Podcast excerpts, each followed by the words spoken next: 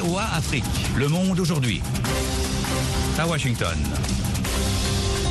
Le monde aujourd'hui, VOA Afrique, édition du mercredi 22 février 2023.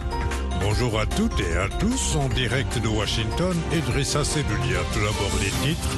En Guinée, le colonel Mamadi Doumbouya, chef de la junte, réaffirme qu'il quittera le pouvoir à la fin de la transition fin 2024. Au Nigeria, ultime meeting hier, mardi à Lagos, de Bola Tinubu, candidat du parti au pouvoir.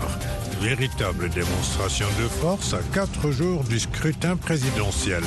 En Tunisie, le président Kaïs Saïd veut des mesures urgentes contre l'immigration subsaharienne, une menace à la composition démographique de la Tunisie selon lui. L'Ukraine ne sera jamais une victoire pour la Russie, jamais, a assuré le président américain Joe Biden dans un discours mardi à Varsovie.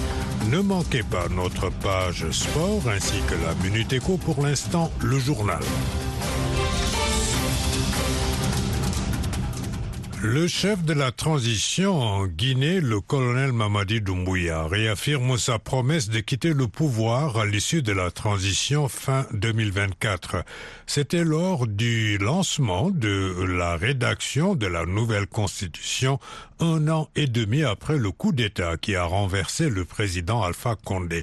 Le point avec Abdurrahman Dia. Nous allons organiser bien sûr la transition, mais nous ne ferons pas partie de l'après-transition, a assuré le colonel Doumbouya à l'ouverture d'un colloque organisé au Palais du Peuple à Conakry, siège du Parlement de transition. Après sa rédaction, c'est le peuple de Guinée qui adoptera la constitution par référendum, a dit le dirigeant guinéen. Le processus de rédaction de la nouvelle constitution doit prendre fin avant la fin de l'année 2023, ont indiqué des magistrats. Le colonel Doumbouya a déjà il a donné sa parole au peuple de Guinée selon des propos rapportés le 9 février par le porte-parole du gouvernement Ousmane Gawal Diallo après un conseil des ministres, un engagement qu'il avait déjà pris lors de son discours du Nouvel An. Le pouvoir interdit toute manifestation depuis 2022 et le dialogue avec les grands partis du pays est au point mort. Au moins 70 soldats burkinabés sont morts en quatre jours dans deux attaques dans le nord du pays, près du Mali, qui confirment le regain des violences djihadistes au Burkina Faso depuis le début de l'année. Les raids meurtriers attribués à des groupes djihadistes ont fait au Burkina plus de 200 morts civils et militaires depuis début janvier. Lundi soir, au moins une quinzaine de soldats ont été tués dans la province de Loudalan, dans l'extrême nord du pays, à quelques kilomètres de la frontière malienne, selon des sources sécuritaires. Au Nigeria, le candidat du parti au pouvoir, Bola Ahmed Tinubu, a effectué hier mardi le dernier tour de sa campagne présidentielle dans son fief de Lagos à quatre jours du scrutin. Des dizaines de milliers de personnes lui ont réservé un accueil triomphal dans un stade bondé d'un quartier historique et déshérité de la capitale économique. Nani Talani. Bola Tinubu est monté sur scène en milieu d'après-midi aux côtés du président Muhammadu Buhari et d'anciens gouverneurs de Lagos. Il a étalé sa capacité à mobiliser les foules. Surnommé le parrain pour son influence considérable dans le sud-ouest, l'ancien gouverneur de Lagos n'a cessé de répéter que son heure est venue et qu'il est le seul à même de pouvoir redresser le Nigeria. Le public a afflué en masse de tout le sud du pays, peuplé majoritairement de Yoruba, l'ethnie de Bola Tinubu, sous d'immenses banderoles et au son des Vuvuzela déchaînés. Plus de 93 millions d'électeurs du pays le plus peuplé d'Afrique sont appelés aux urnes le 25 février pour élire un successeur au président Muhammadu Buhari qui ne se représente pas après deux mandats. Le richissime homme d'affaires et candidat du pouvoir Bola Tinubu aura comme principaux adversaires Atiku Abubakar, candidat du principal parti d'opposition PDP, et Peter Obi, très populaire chez la jeunesse urbaine.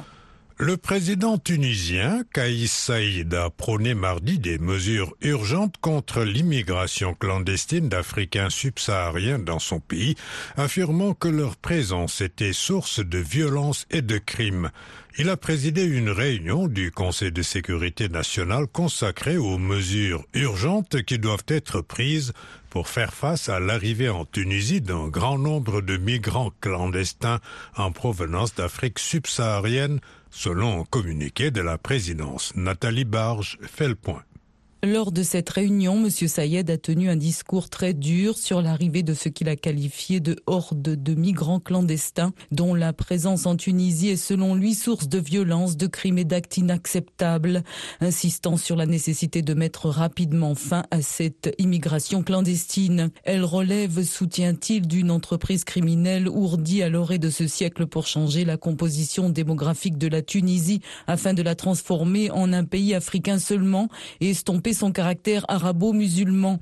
Monsieur Sayed a appelé les autorités à agir à tous les niveaux diplomatiques, sécuritaires et militaires pour faire face à cette immigration et à une application stricte de la loi sur le statut des étrangers en Tunisie et sur le franchissement illégal des frontières. Ceux qui sont à l'origine de ce phénomène font de la traite d'êtres humains tout en prétendant défendre les droits humains, a-t-il encore dit, selon le communiqué de la présidence.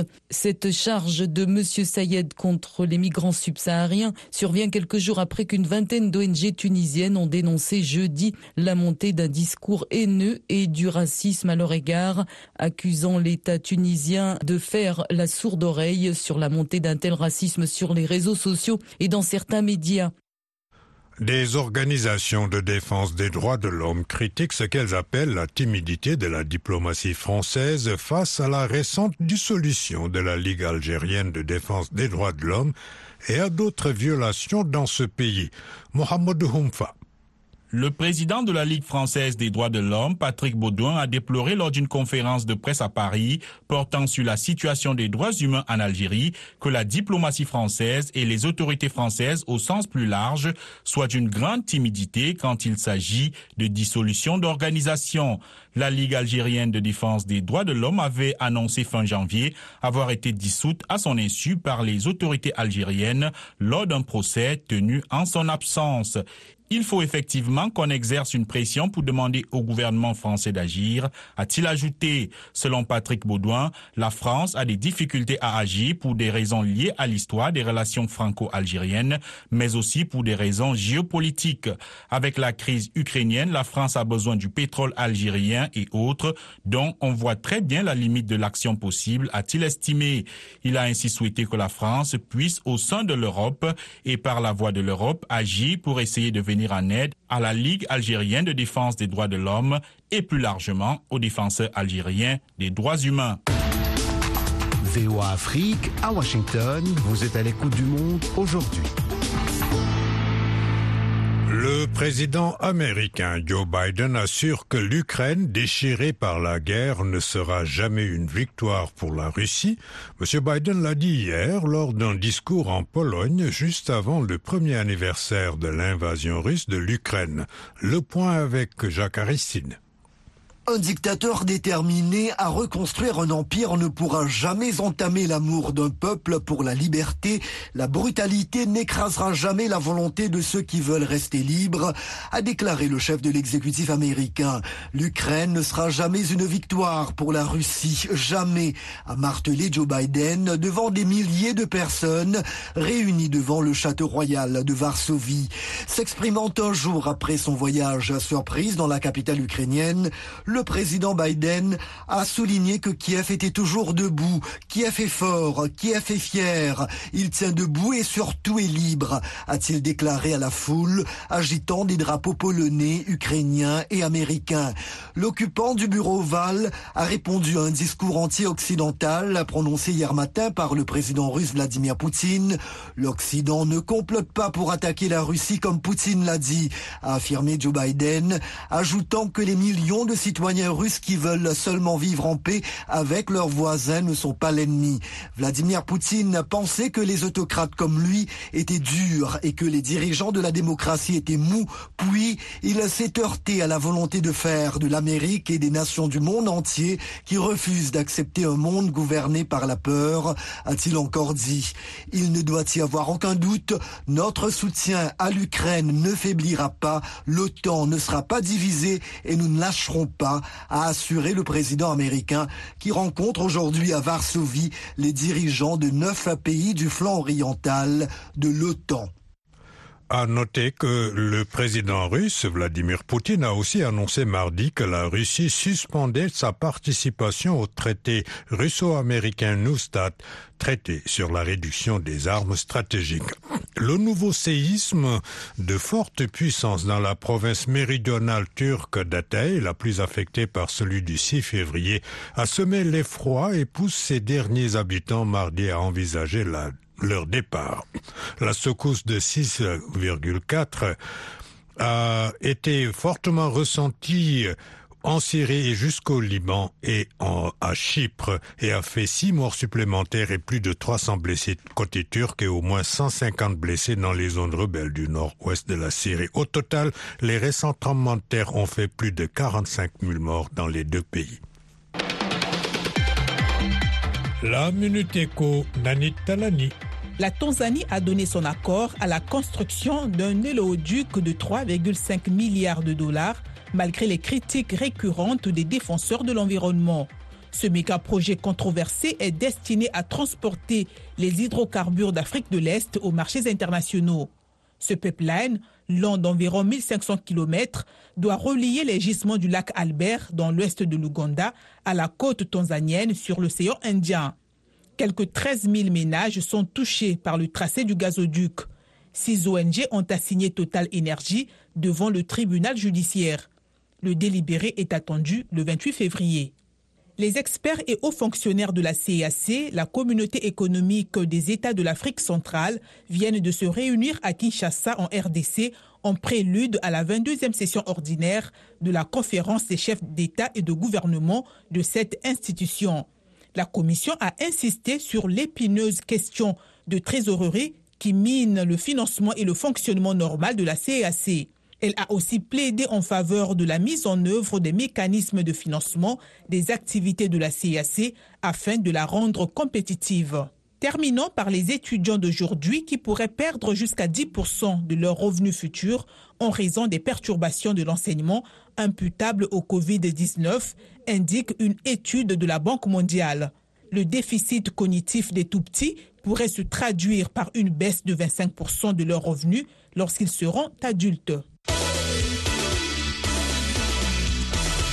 Merci Nanit. Les sports à présent avec Yakuba Ouedraogo. Yakuba, bonjour.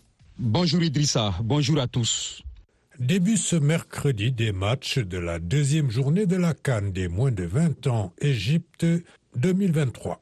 Oui, le leader de la poule A, le Sénégal, fait face au Mozambique. Coup d'envoi 14 heures au temps universel. Une victoire qualifierait les Lyonceaux pour le tour suivant. Dans l'autre match de ce groupe, le pays hôte, l'Égypte, voudra se relancer.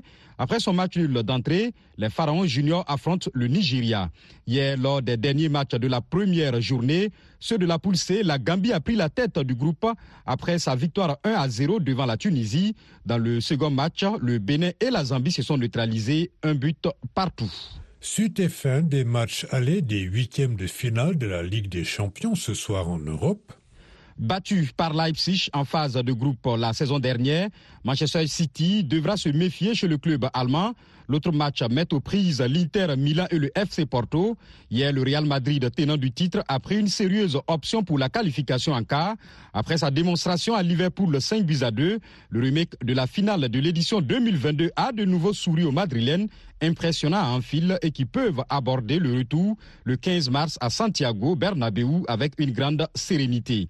Les Reds avaient pourtant débuté la partie tambour battant en menant 2 à 0 au bout de 14 minutes sur des buts de Darwin Nunez et de Mo Salah.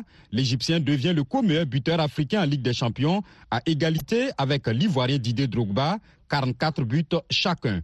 Dans l'autre rencontre d'hier, Naples a fait une excellente opération en l'emportant à Francfort 2 buts à 0, dont un but de son incontournable buteur nigérien Victor Osimhen et pourrait découvrir le top 8 européen pour la première fois de son histoire. Avec deux buts de retard, le tenant de la Ligue Europa devra se surpasser dans trois semaines en Italie s'il veut poursuivre l'aventure. Sambou Yatabare a été remis en liberté. L'international malien de Sochaux avait été incarcéré après une condamnation pour violence.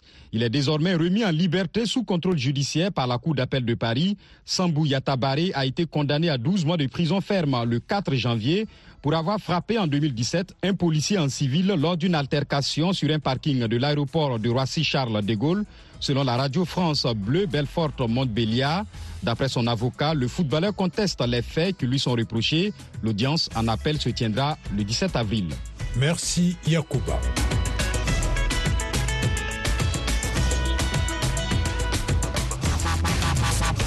Le monde aujourd'hui, VOA Afrique. De nouveau avec vous, Idrissa Sedoudia, nous passons maintenant à nos dossiers du jour. Au Nigeria, un rapport bancaire indique que le volume de paiement électronique a augmenté à la suite de pénuries de liquidités causées par une refonte du Naira, la monnaie locale. Les transactions en ligne ont accru par 55% rien qu'en janvier, selon l'étude.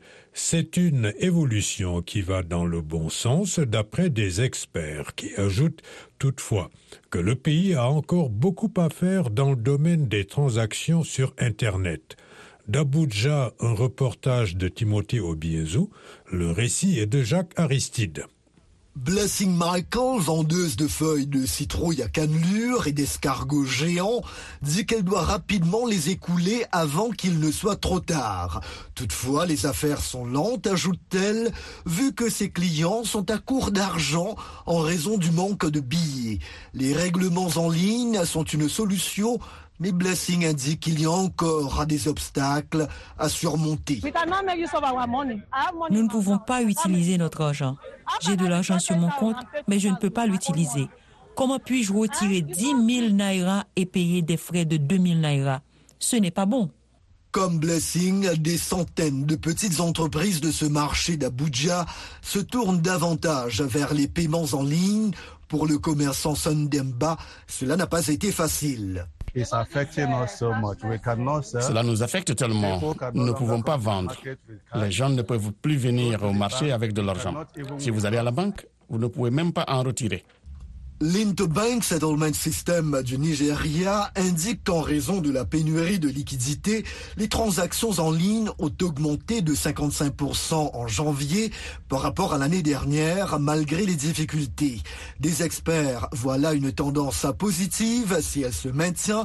Ils sont néanmoins d'avis que les banques commerciales doivent améliorer les services via Internet pour alléger le fardeau des Nigérians. Nduno Kolo est analyste économique chez Nextier. En partie, ce qu'il faut faire, c'est de parler aux banques commerciales. Je pense que les banques commerciales n'en font pas assez. Le Nigeria a récemment décidé d'introduire de nouveaux billets de 200, de 500 et de 1000 naira pour lutter contre la contrefaçon et contre la corruption, mais aussi pour éponger les excédents de liquidités en circulation. Selon les autorités, les nouvelles coupures permettront également de limiter l'achat de voix lors des élections du 25 février.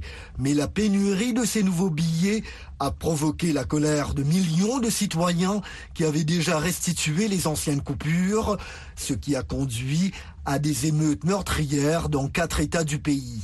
Pour Kolo, ces manifestations étaient à la fois d'ordre économique et politique.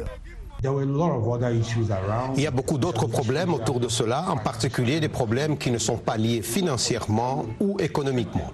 Ces mouvements ont été orchestrés politiquement et c'est pourquoi vous voyez ce qui se passe aujourd'hui. Et à quelques jours des élections générales, beaucoup de Nigérians comme Blessing Michael et Sundemba affirment ne pas s'attendre à beaucoup de changements. Abdelrahman Dia avec vous. Dans Washington Forum cette semaine, la guerre en Ukraine qui boucle sa première année. Le président américain Joe Biden a réaffirmé le soutien continu des Occidentaux à l'Ukraine lors d'une visite surprise à Kiev. Le dirigeant russe Vladimir Poutine espérait que ce qu'il qualifiait d'opération militaire spéciale n'allait durer que quelques semaines, voire quelques jours, mais le conflit ukrainien perdure. L'onde de choc de ce conflit sur les plans économiques, diplomatiques et sécuritaires se fait sentir dans les quatre coins du monde. Que retenir de cette crise? Rendez-vous ce jeudi à 19h temps universel sur VOA Afrique et voaafrique.com et en rediffusion samedi et dimanche. Au Cameroun, l'assassinat de l'animateur radio Martinez Zogo, dont le corps mutilé a été retrouvé le 22 janvier dans une banlieue de Yaoundé, continue de retenir l'attention.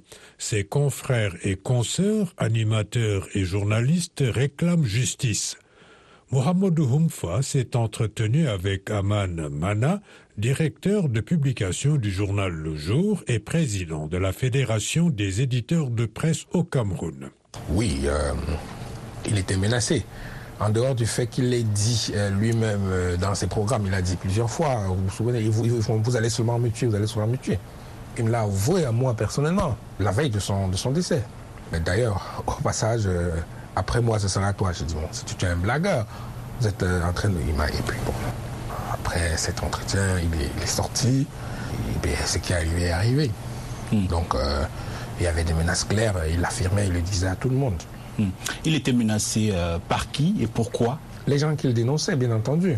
Les gens qu'il dénonçait, c'est de autorité publique. Il dénonçait M. Amogo Belinga avec euh, la pluie euh, de marchés publics, euh, des marchés incroyables de, choses et puis des livraisons, je ne sais pas si c'était fantaisiste ou pas fantaisiste, mais de toute façon, il y avait des documents liés à cela, des documents qui ont même circulé sur le net. Donc Martinez, dans ses programmes, il le disait, il l'a avoué à des gens, dont moi, entre autres. Donc c'était une autorité publique. Alors après euh, la découverte euh, du corps de Martinez Zogo, vous, en compagnie de quelques journalistes, vous avez rencontré les autorités, dont le, ministre de la Communication. Vous avez euh, parlé de quoi? Qu'est-ce que vous êtes dit? Nous avons exprimé ce qui était notre sentiment. Déjà notre consternation et en plus le besoin de justice qu'il y avait dans cette affaire. fort opportunément d'ailleurs, le ministre euh, de la Communication nous a dit que euh, la justice passera. Il a exactement dit ceci, la justice républicaine passera. Il a utilisé ces termes-là. Quelques jours plus tard, bon, il y a des suspects qui ont été arrêtés. Euh, les arrestations ont continué. Ces suspects sont toujours en exploitation au CED. On attend ce qu'il va en sortir. Avez-vous l'impression que les, assassinats de Martinez Ogo, Jean-Jacques Paula Bébé, est-ce que ces affaires ont déteint sur le travail des journalistes au Cameroun? Est-ce que vous avez le sentiment que les gens ont, les journalistes, vos confrères, ont peur de faire désormais leur travail ou d'évoquer certaines affaires? Oui, bien sûr. Oui, bien sûr. Qui n'aurait pas peur. La peur s'est installée parce que euh, vous n'avez pas affaire au gouvernement en tant que gouvernement de la République du Cameroun, mais vous avez affaire à des groupes qui euh, utilisent les moyens de l'État pour régler des affaires mafieuses. Aman Mana, directeur de publication du quotidien Le Jour et président de la Fédération des éditeurs de presse au Cameroun, l'intégralité de cette interview est disponible sur notre site web voaafrique.com. Vous écoutez VOA Afrique à Douala, au Cameroun, sur Radio Balafon, FM 90.2. Au Sénégal, avoir un enfant hors mariage est souvent synonyme d'exclusion et de précarité. Les mères célibataires sont confrontées à de nombreuses difficultés encore plus quand elles ont été rejetées par leur famille ou qu'elles sont étrangères et sans famille. C'est le cas de Madeleine Massengu, congolaise vivant en banlieue de Dakar avec ses deux enfants. Un reportage d'Alison Fernandez. Dans le quartier de Gediawai, en banlieue de Dakar, Madeleine Massengu prépare son fils pour l'école. Originaire du Congo Kinshasa, elle est arrivée au Sénégal il y a cinq ans, au terme d'un périple éprouvant. Une fois à Dakar, Madeleine se retrouve rapidement à la rue avec ses deux enfants, alors âgés de 8 ans et 8 mois. Malgré les épreuves et les mises en garde de ses proches, pas question pour Madeleine d'abandonner ses enfants. Je voulais être mère et responsable pour les enfants. Je ne veux pas voir les enfants souffrir. Parce que si les enfants souffriraient, ils souffrent l'autre jour, tu vas les payer. Tu as compris? Mais les enfants sont fait rien. Les enfants sont fait rien. C'est pour cela que j'ai dit je vais garder mes enfants. Ce que je vais manger, je mange avec mes enfants. Même quelles conditions, je vais rester avec mes enfants. Aujourd'hui, Madeleine a surmonté de nombreuses difficultés, surtout grâce à l'aide de la Maison Rose, une structure associative où elle a vécu pendant plus de deux ans avec ses enfants. Madeleine a pu y suivre une formation en pâtisserie et aujourd'hui elle travaille pour une chaîne de restauration rapide. Malheureusement, ces difficultés économiques persistent. Son maigre salaire mensuel de 60 000 francs CFA, soit moins de 100 dollars, ne suffit pas à couvrir toutes les dépenses de son foyer. Mon salaire, ça n'arrive pas, même pour nourrir les enfants jusqu'à fin du mois. Parce que j'ai payé le loyer et j'ai payé l'enfant à l'école. J'ai resté avec tout petit, tout petit, comme 10 000 francs comme ça pour 10 000 francs comme ça, pour que je puisse payer les enfants les, transports et matin acheter euh, quelque chose à manger comme j'ai acheté l'autre jour. Là. Mais ça n'arrive pas, c'est difficile ou quoi? C'est tellement difficile. Partout dans le monde, les familles monoparentales sont particulièrement exposées à la précarité. C'est bien sûr le cas au Sénégal, où le taux de pauvreté s'élève à plus de 37%, selon des chiffres officiels datant de 2019. Alors, Madeleine continue régulièrement à se rendre à la Maison Rose, où elle reçoit de l'aide matérielle et un accompagnement. Et ta fille Comment elle parce qu'elle, elle est adolescente. Hein. Mona Chasserio, fondatrice de la Maison Rose. Presque toutes les femmes, soit elles repartent dans leur famille, où là, c'est plus un problème, parce qu'elles sont dans la maison avec les autres, donc là, il n'y a pas de problème. Mais dès que elles, sont autonomes, elles sont dans notre pays où, on les a jetées dehors et tout ça, où il faut trouver une chambre, c'est terrible. C'est terrible. Ça, c'est un vrai problème au Sénégal euh, de pouvoir survivre, je dis survivre. Créée en 2008, la Maison Rose se veut un cocon protecteur, un lieu destiné à la reconstruction et même à la renaissance de ces femmes en situation de grande vulnérabilité. Plus de 200 bébés y ont vu le jour. Alison Fernandez pour VOA Afrique, Dakar. FM 102, c'est VOA Afrique à Dakar au Sénégal, 24 heures sur 24. Pour célébrer le festival annuel Taipusam, des milliers d'hindous malais se massent au temple des grottes de Batu, juste à l'extérieur de Kuala Lumpur, la capitale de la Malaisie. Beaucoup se percent le corps avec des crochets et des brochettes dans un acte de dévotion à la divinité Lord Murugan. Le point avec Nani Talani. L'événement commémore le jour où la déesse Parvati a donné son fils Lord Murugan une lance puissante pour combattre les démons maléfiques. Bhavani Kumaran est une fidèle hindoue. Nous prions pour quelque chose. Lorsque nous prions pour quelque chose, nous devons lui donner au Dieu Murugan quelque chose en retour comme une bénédiction, car il a exaucé nos souhaits. Donc en retour, nous donnons simplement le lait. Donc ceux qui portent, parfois avec vœu, vous portez le kavadi, parfois votre vœu vous fait porter le lait. Quelle que soit la manière, c'est quelque chose que vous lui rendez. Portant des offrandes telles que des pots à lait et de lourdes structures métalliques ornées appelées kavadi, les fidèles montent pieds nus 272 marches pour atteindre le temple. Ce site religieux est important pour les hindous tamouls locaux et leurs croyances. Bhavani Kumaran, fidèle hindou.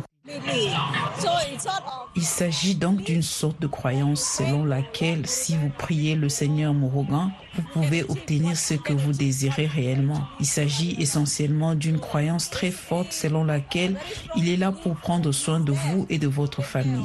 Certains fidèles semblent être en état de transe alors qu'ils portent des cavadis qui peuvent peser jusqu'à 100 kg. D'autres ont percé leur corps avec des brochettes ou suspendu plusieurs crochets et chaînes à leur corps dans un acte de pénitence. Et Langeshwaran Subramaniam, fidèle hindou, témoigne.